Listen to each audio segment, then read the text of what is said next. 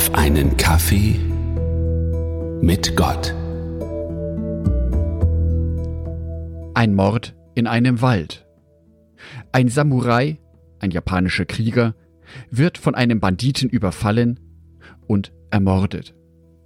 Dies alles geschieht vor den Augen der Frau des Samurai.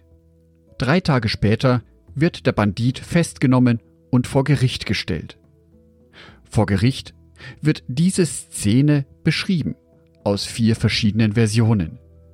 Die Version des Banditen, die Version der Frau, die Version des Samurai und die Version eines Holzfällers, der das Ganze beobachtete.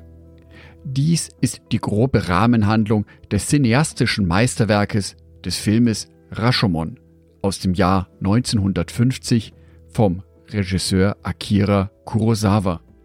Eine der zentralen Fragen dieses Films ist die Frage, ob es eine objektive Wahrheit gibt oder ob die Wahrheit nicht doch immer im Auge des Betrachters oder der Betrachterin liegt.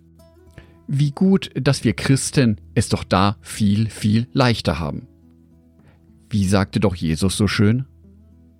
Johannes 14, Vers 6 Jesus sagte zu ihm, Ich bin der Weg, die Wahrheit und das Leben.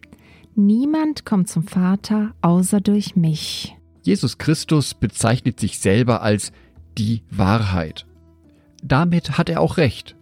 Ich kann mich in der Bibel an keine einzige Stelle erinnern, in der Jesus einmal gelogen hätte. Nicht einmal eine Notlüge.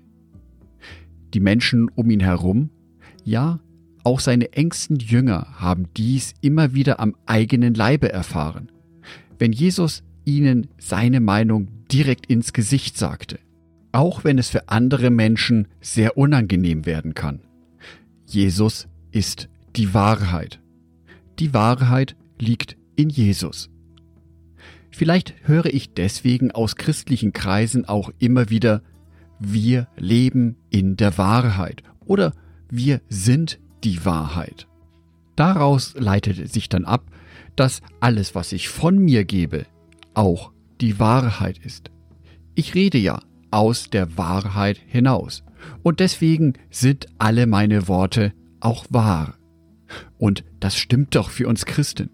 Schließlich berufen wir uns immer wieder auf die Bibel. Wir zitieren daraus auf den Vers genau.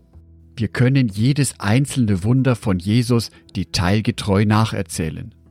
Aber ist das die Wahrheit, von der Jesus auch wirklich erzählt?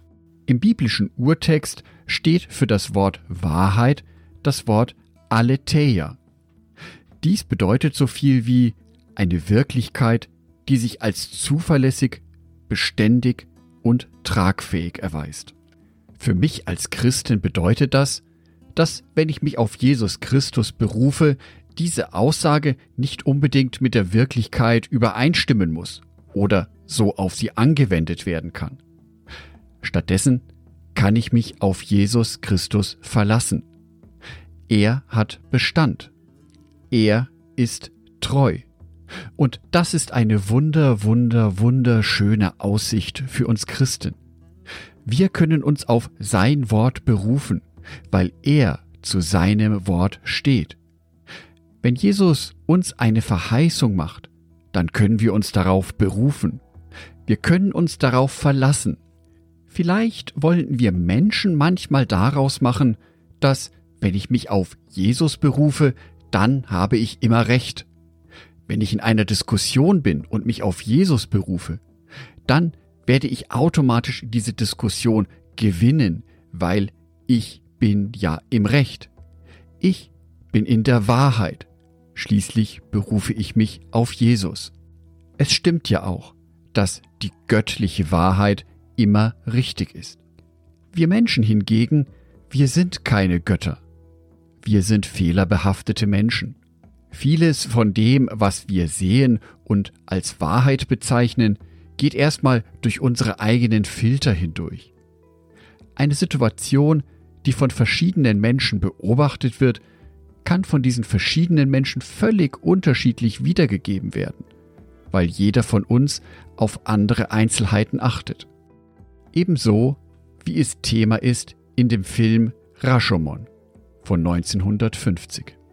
Ich wünsche dir, dass du Jesus Christus in deinem Leben als den Weg und die Wahrheit und das Leben erkennst.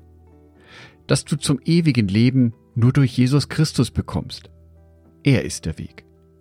Er ist der verlässliche Weg dorthin, weil das, was Jesus spricht, eintrifft. Und so wirst du das ewige Leben erhalten. Vielleicht wirst du damit nicht jede menschliche Diskussion gewinnen, aber darum geht es hier auch nicht. Es geht um das ewige Leben. Angedacht von Jörg Martin Donath, Bibeltexte eingelesen von meiner lieben Frau Sonitschka.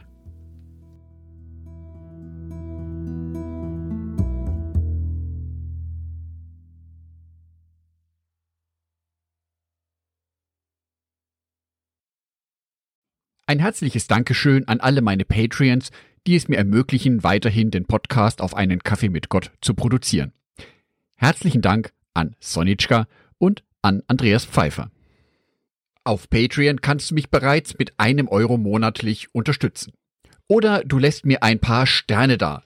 Das sagt dem Algorithmus nämlich, dass dies ein guter Podcast ist und wird so mehr Menschen angezeigt. Vielen Dank schon vorab.